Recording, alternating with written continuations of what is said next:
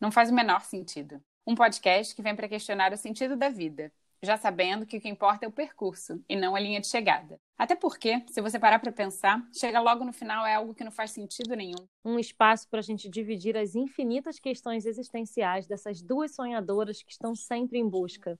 A gente te convida a se perguntar o porquê de algumas das nossas certezas, enquanto, de quebra, tenta entender o sentido do que a gente veio fazer aqui. Eu sou Isabel Arruda. Eu sou Luana Fornaciari e esse é o Não Faz o Menor Sentido.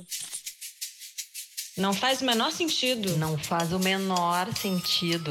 Não faz o menor sentido. Não faz sentido. Não faz o menor sentido. Não faz o menor sentido. Faz o menor sentido. Não tem o menor sentido. Não faz o menor sentido. Não faz o menor sentido. Não faz o menor sentido. Não faz o menor sentido. Não faz o menor sentido. Não faz o menor sentido.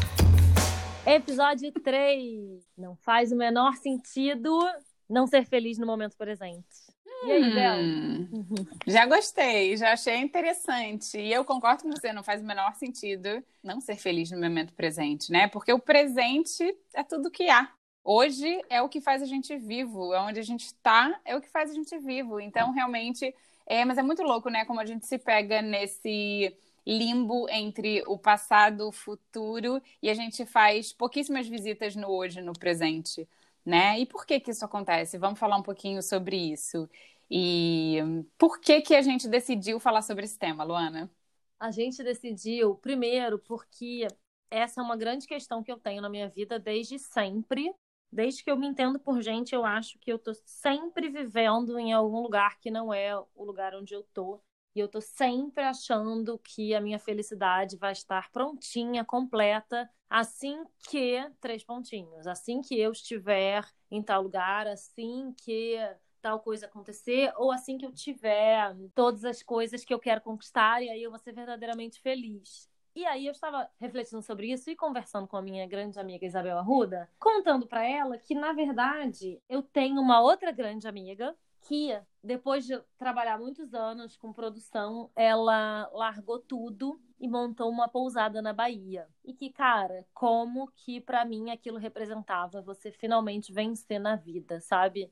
E conquistar o sonho, o grande sonho, tudo que aquilo que eu sempre sonhei. E fiquei me perguntando se será que eu não deveria largar tudo e viver com o pé na água, sei lá, entendeu? Na beira da praia, que era isso para mim representava tudo que no dia que eu tiver eu vou ser livre, relaxada e feliz. E aí a Isabel me lembrou que na verdade a gente tem a impressão de que as pessoas que estão na Bahia e a Bahia aqui ela é uma representação desse sentimento de liberdade e de vontade de viver aquilo que a gente sempre sonhou. E ainda assim, quem quer que seja que esteja vivendo isso, na verdade, está passando vários perrengues também, porque a gente não vê tudo, né? A gente não vê todo o cenário quando a gente imagina que a pessoa quando a gente, a gente só olha por um prisma e a gente muitas vezes olha só pelo prisma que a pessoa está querendo mostrar, mas isso a gente vai falar daqui a pouco. E a gente olha também por um outro prisma, porque eu estou te ouvindo falar e está batendo uma coisa muito forte para mim aqui. A gente olha pelo prisma daquilo que a gente não tem, das nossas ausências, daquilo que falta no nosso entendimento de que sempre falta alguma coisa, né? E talvez não falte Talvez a vida esteja boa, completa da maneira que ela se apresenta, mas é essa sensação do vazio, essa sensação da falta, essa sensação de eu também preciso ter isso, eu também quero ter isso. E eu fiquei aqui te ouvindo, né? Primeiro que eu acho que é de uma consciência é absurda você entender esse padrão na sua vida, né? De ah, eu sempre uma vida inteira você sempre achou que a felicidade ia estar ali logo depois daquela esquina. E aí o que acontece? Você chega na esquina, ela não está lá, ela andou mais um pouquinho. E aí você chega na esquina e ela não está lá porque é, a gente coloca, eu acho, também felicidade como uma linha de chegada, né? É um grande vencer na vida, como você disse. Agora, o que, que é esse vencer na vida? A gente coloca a felicidade como uma linha de chegada, e na verdade não, é o, é o caminho, é o percurso, é um dia depois do outro.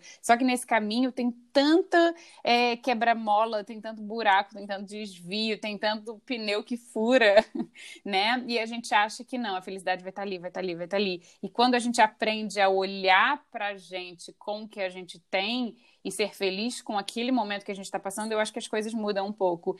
E eu não estou trazendo aqui uma coisa de, ai, todo mundo tem que ser feliz, uhul, felicidade, é, positividade tóxica e tal, não mas eu acho que aprender um pouquinho mais a olhar para os passos que a gente dá, né? E celebrar o caminho.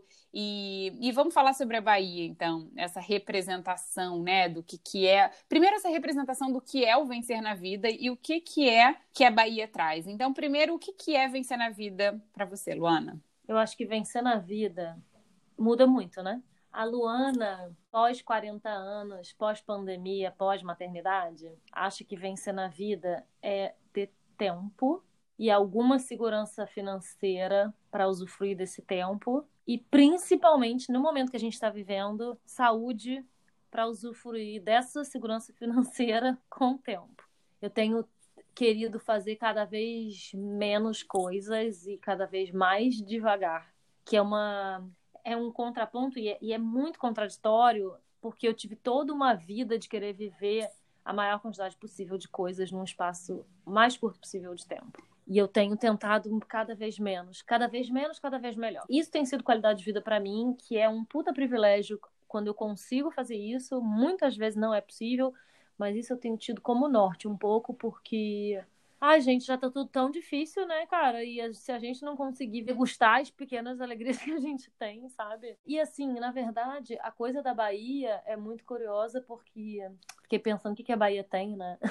A gente fica imaginando, na verdade é assim, quem seria a Luana morando na Bahia, dona de uma pousada, pé na areia? E eu sei lá se eu gostaria de morar numa praia, numa cidade pequena, entendeu? Assim, eu sou uma pessoa super urbana, vivi a vida inteira em cidade grande. E é muito bonitinho quando a gente pensa, sabe? Ah, a vida vai ser maravilhosa, né? Assim, eu vou ser super livre, feliz e tal. Primeiro que deve ser muito perrengue ter uma pousada, apesar de que eu adoraria esse perrengue para mim, mas deve ser muito perrengue, porque Primeiro que é, é muito sazonal, né? É difícil. Nesse momento agora que a gente está, por exemplo, que está super complicada a economia no mundo inteiro, o turismo foi o setor mais afetado, né? Um dos setores mais afetados, mas provavelmente talvez o mais afetado. E assim, a gente fica achando que a gente realmente acaba olhando só para o lado bom, como se aquilo fosse a solução de todas as coisas, né? E é muito curioso isso, assim. É... Como é que bate para você? Não, e a gente projeta muito, né? É isso, é o tempo todo uma projeção, é uma projeção e uma idealização. A gente projeta no outro aquilo que a gente, de novo, que falta na gente, aquilo que a gente quer e a gente não tem e de repente pode ser uma, uma pequena coisa. E aí você falou no vencer na vida, o que, que é vencer na vida para você hoje, a, o tempo, a qualidade. E olhando para sua história e para minha também, porque eu acho que a gente se identifica muito. Eu também fui essa pessoa que quis é, abraçar o um mundo, quis ter as maiores experiências num curto período de tempo. E, cara, quantas vezes a gente já venceu na vida nessa trajetória? Sabe? Quantas vezes a gente já chegou ali onde a gente queria, a gente já fez aquilo eh, e, e, a gente já venceu na vida muitas vezes e a gente continua vencendo. E é muito curioso porque todo mundo, assim, todos os nossos ouvintes, nossos três ouvintes da nossa família que estão aqui ouvindo o nosso podcast, eles têm várias coisas que eles venceram na vida. E às vezes a gente fica tanto focado ali na frente no que a gente quer, sem olhar para o que a gente está conquistando, na verdade, que às vezes você tanto sonha com uma coisa e aí você conquista, você nem aproveita muito. Tipo aquela criança que enche o saco que quer o brinquedo e quando ele pega o brinquedo, ele brinca cinco minutos e ele já quer o outro brinquedo.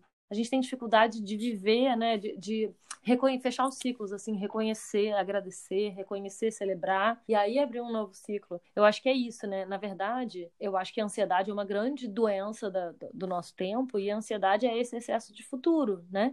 Que a gente viver, a gente nunca viveu o momento presente porque a gente está sempre lá na frente, sempre lá na frente, sempre lá na frente. E achando, a gente falou da Bahia, que é um lugar físico e tal, mas nesse sentido seria no, a coisa de viver no futuro, que é achar que eu só vou conseguir ser feliz, na verdade, quando eu atingir X, Y, Z, quando muitas vezes a gente está sonhando com coisas que a gente já tem na nossa vida e a gente não consegue, porque elas não têm a envelopagem que a gente tanto imaginou. E sonhou, a gente não consegue usufruir dessas pequenas alegrias da nossa vida É. que todo mundo tem. E essas pequenas alegrias é isso, elas vêm acompanhado de várias outras coisas, né? Então eu acho que muitas vezes a gente é, a gente se distrai tanto olhando a Bahia e usando aqui a Bahia como esse simbolismo, né? A gente se distrai olhando isso que a gente realmente de fato não, não, não repara nessas coisas. Então, o que, que a Bahia traz, né?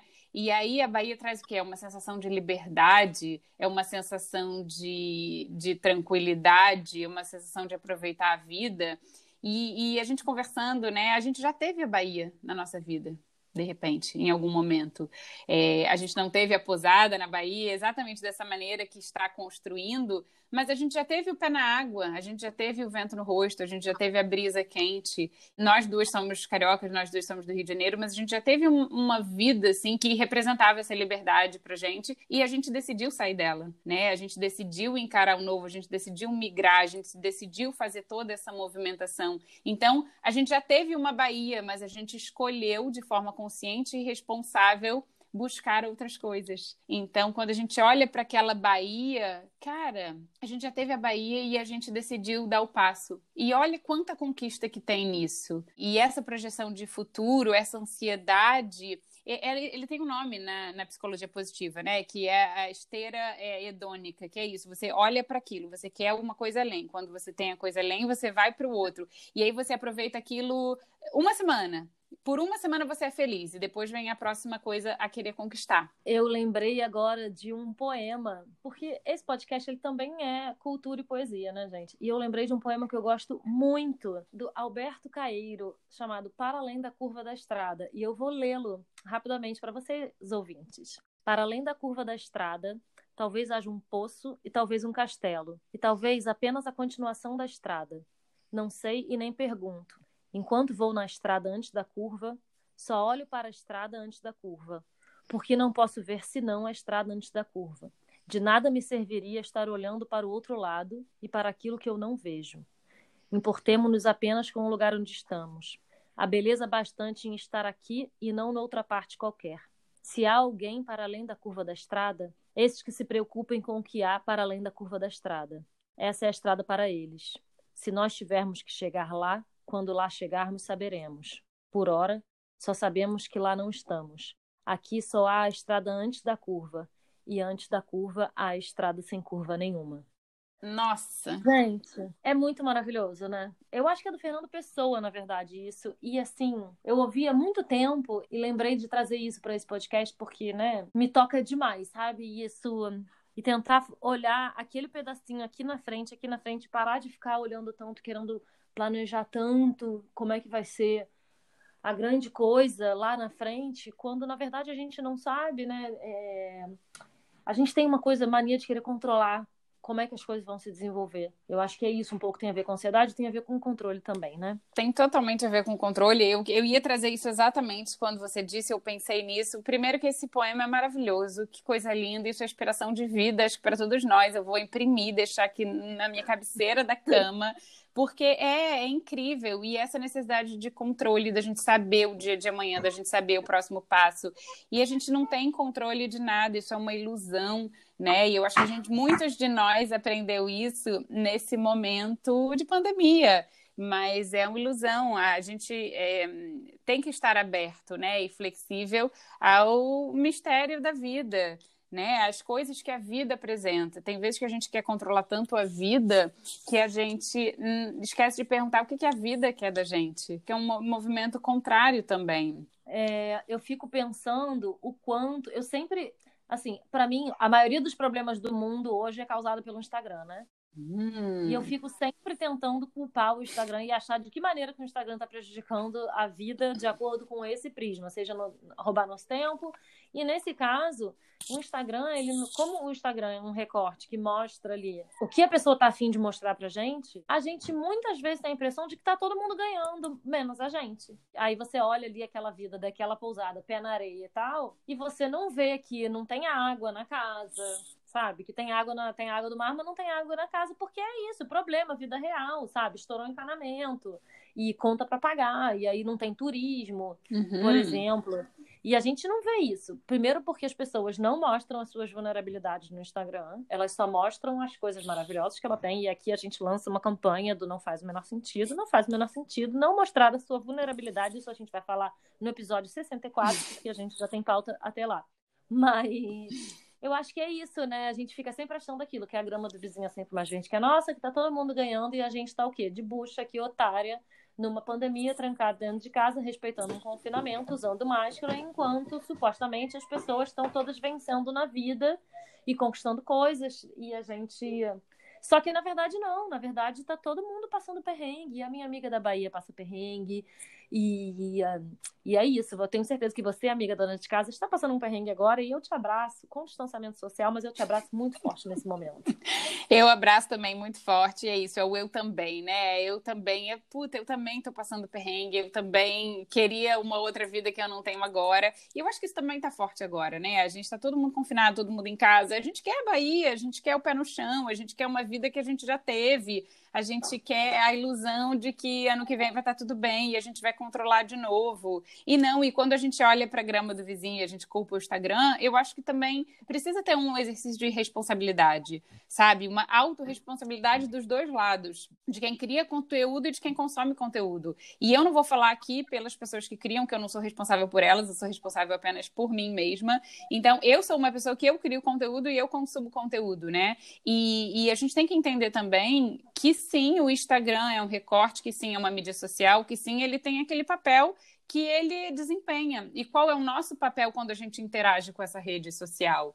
Sabe? Por exemplo, se você está num momento que você está questionando a vida, questionando os seus passos, que você não está feliz nesse momento, provavelmente o Instagram é o último lugar que você quer estar. Mas a gente faz exatamente o oposto. Quando a gente sente o tédio, quando a gente sente a tristeza, quando a gente sente o vazio, a gente tenta preencher consumindo a vida dos outros. E muitas vezes, a partir desse consumo da vida dos outros, a gente conta histórias na nossa cabeça. A gente cria narrativas a partir das nossas percepções da nossa tristeza, da nossa dor, do nosso vazio, do que, que a gente vê ali. Então, eu acho que falta uma responsabilidade dos dois lados, né? De quem cria o conteúdo, de mostrar a vida real, enfim. Mas aí também é aquilo, eu não posso julgar o outro porque eu não sei a realidade do outro, mas eu como consumidora, né, é muito fácil ficar ali uma hora com o dedinho para cima e para baixo, imaginando uma vida que eu não tenho. E às vezes eu prefiro silenciar, prefiro deixar o Instagram de lado, olhar para minha janela e contemplar o céu, porque eu acho que isso ajuda muito a gente viver esse momento presente.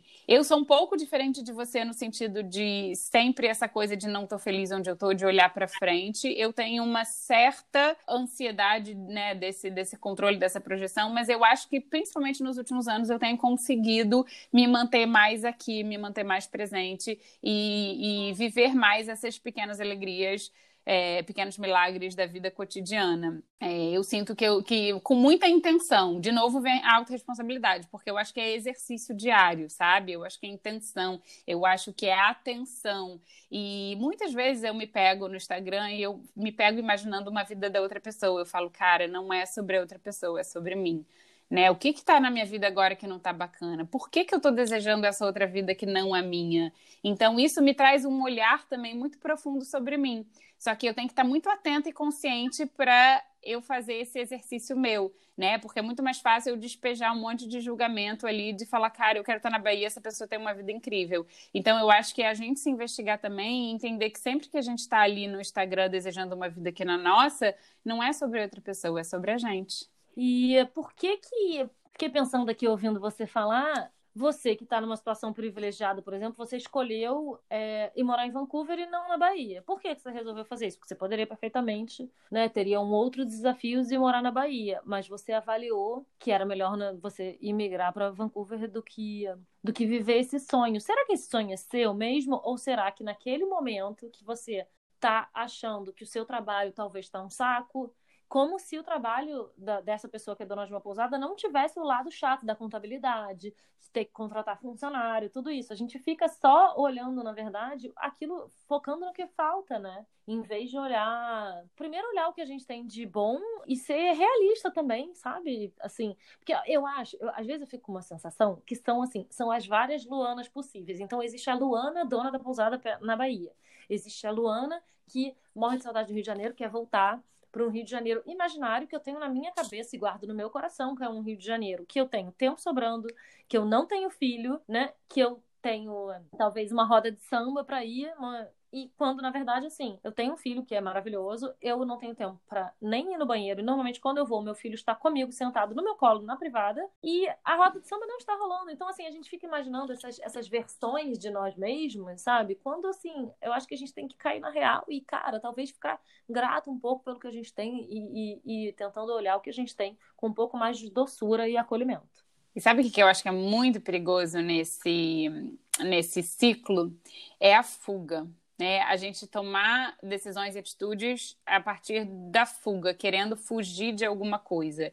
Então, por exemplo, ah, tá, eu tô aqui em Vancouver agora, eu tô idealizando essa vida na Bahia, então eu quero essa vida da Bahia para mim. Na verdade, de repente eu tô querendo fugir de uma, um desconforto, uma dificuldade, um desafio que eu tô que eu tô passando nesse momento. Eu não quero a Bahia né? Eu não quero a posada, eu não quero tudo que traz, toda a carga e tudo que ela traz. De repente eu só quero fugir nesse, desse momento.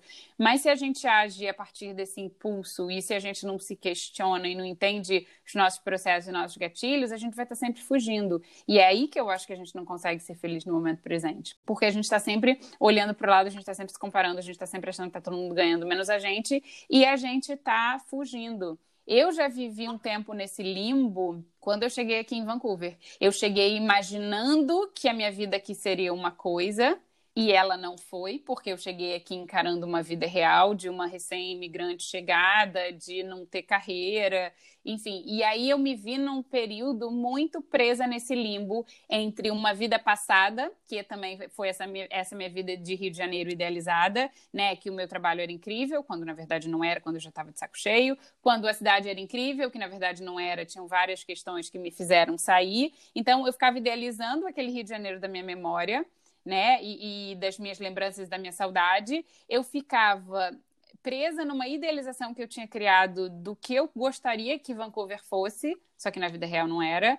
Todo dia o meu despertador tocava às quatro e meia da manhã, me lembrando que eu tinha que ir para o Starbucks trabalhar. Então não era uma, o que eu esperava, não atendia a minha expectativa e eu estava ali naquele limbo. Naquele limbo, no limbo era escuro, fazia frio, eu estava sozinha, era solitário, porque eu estava vivendo nesses dois nesses dois, nessas duas vertentes.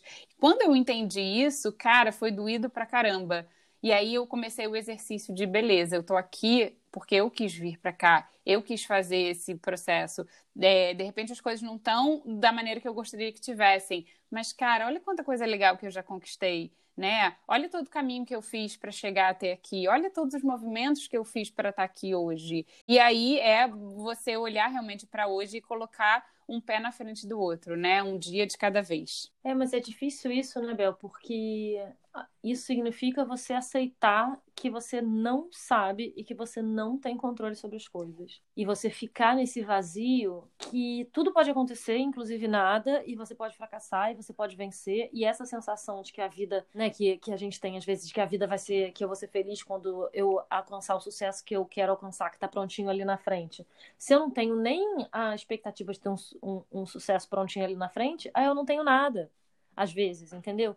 E ficar no nada é muito difícil e é muito, muito desconfortável, né? E aí isso dá lugar para um monte de sombras nossas que aparecem, um monte de medos, e a gente fica fugindo dessa sombra. E quando a gente não. Já disse nosso amigo Jung, se eu não me engano, psicólogos aqui, os nossos 28 psicólogos que nos ouvem, me confirmem que quando você não olha para sua sombra, sua sombra te engole. Uhum. E é isso, né? E é difícil a gente ficar no vazio e não ceder à tentação de ficar preenchendo com a maior quantidade possível de coisas para não deixar o silêncio acontecer. É exatamente isso, é exatamente isso. É, é muito difícil abrir espaço para o vazio e depois ficar sustentar esse nada, né? Como você disse. E eu acho que aí tem uma sabedoria do não saber, que volta tudo para o que a gente falou antes, que é a falta de controle, né? Essa sabedoria de entender que a gente não sabe tudo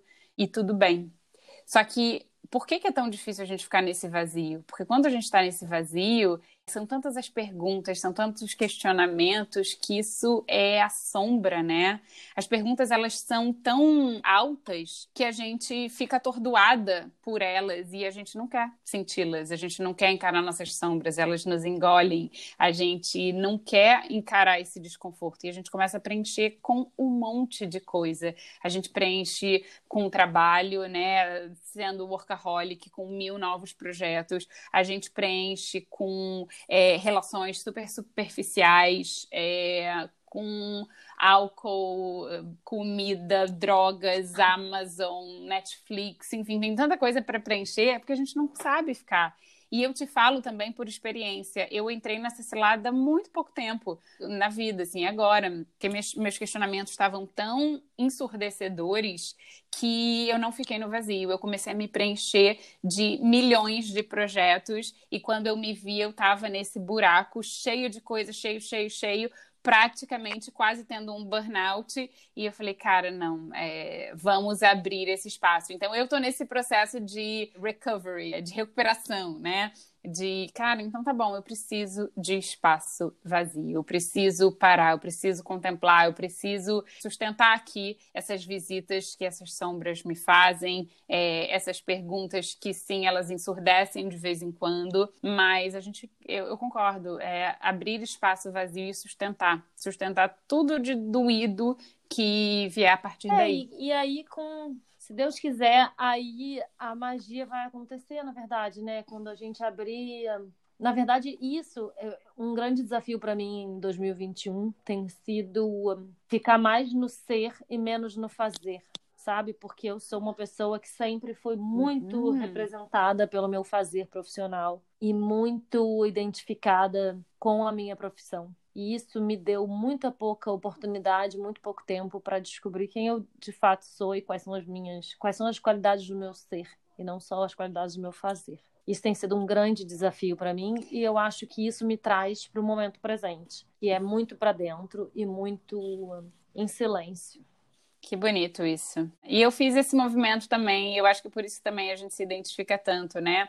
Porque é esse movimento do ser e esse movimento do ser e do não fazer, e como também eu sempre fui muito identificada com minha profissão. Gente, a, a, o nome da minha empresa era o meu, era o meu sobrenome, assim.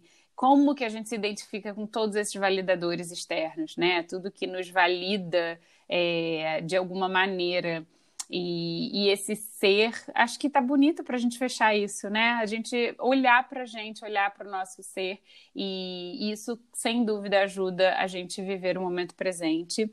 O que eu faço muito, eu tenho dois filhos, é, eles me ajudam muito a viver no momento presente, olhá-los, observá-los, né? Observar a natureza. Eu acho que você vê um rio que corre, como é bonito, né? Você vê uma, uma flor desabrochando, a gente está agora no início da primavera, e ontem eu parei e observei a flor, eu falei, gente, tem vida aqui, tem vida acontecendo, o ciclo está acontecendo, tem vida latente, né? Vida nascente. E observar esses nossos ciclos e observar que a gente passa por eles também e que esse é o momento da gente olhar para a gente, ser desabrochar aqui, Gente, hoje onde a gente hoje está. Tá... Hoje esse podcast está uma poesia pura e eu acho que nada melhor do que esse pensamento para a gente fechar. Espero que isso tenha feito algum sentido para vocês. E se não fez o menor sentido, Bel, como que a pessoa escreve para gente? Tem duas maneiras, a gente adora ouvir, a gente adora trocar e entender o que não faz sentido para você. Então, você pode conversar com a gente pelo nosso Instagram, que é o nome desse podcast, mas com vários pontos no caminho. Então é assim, ó, não ponto faz ponto ou ponto menor ponto sentido. Ou então pelo nosso e-mail, que eu já decorei, que é o menor sentido, arroba gmail.com. Tá Tô certa? É, escrevam pra gente, vamos trocar sobre isso. E a gente se vê na semana que vem. Esse foi o Não Faz o Menor Sentido. Eu sou Luana Farnaciari. Eu sou Isabel Arruda. Um prazer enorme estar com vocês aqui e vamos. Bora ser felizes tá hoje? O que você acha? Um beijo. Então também. Tchau, gente. Beijo. Não faz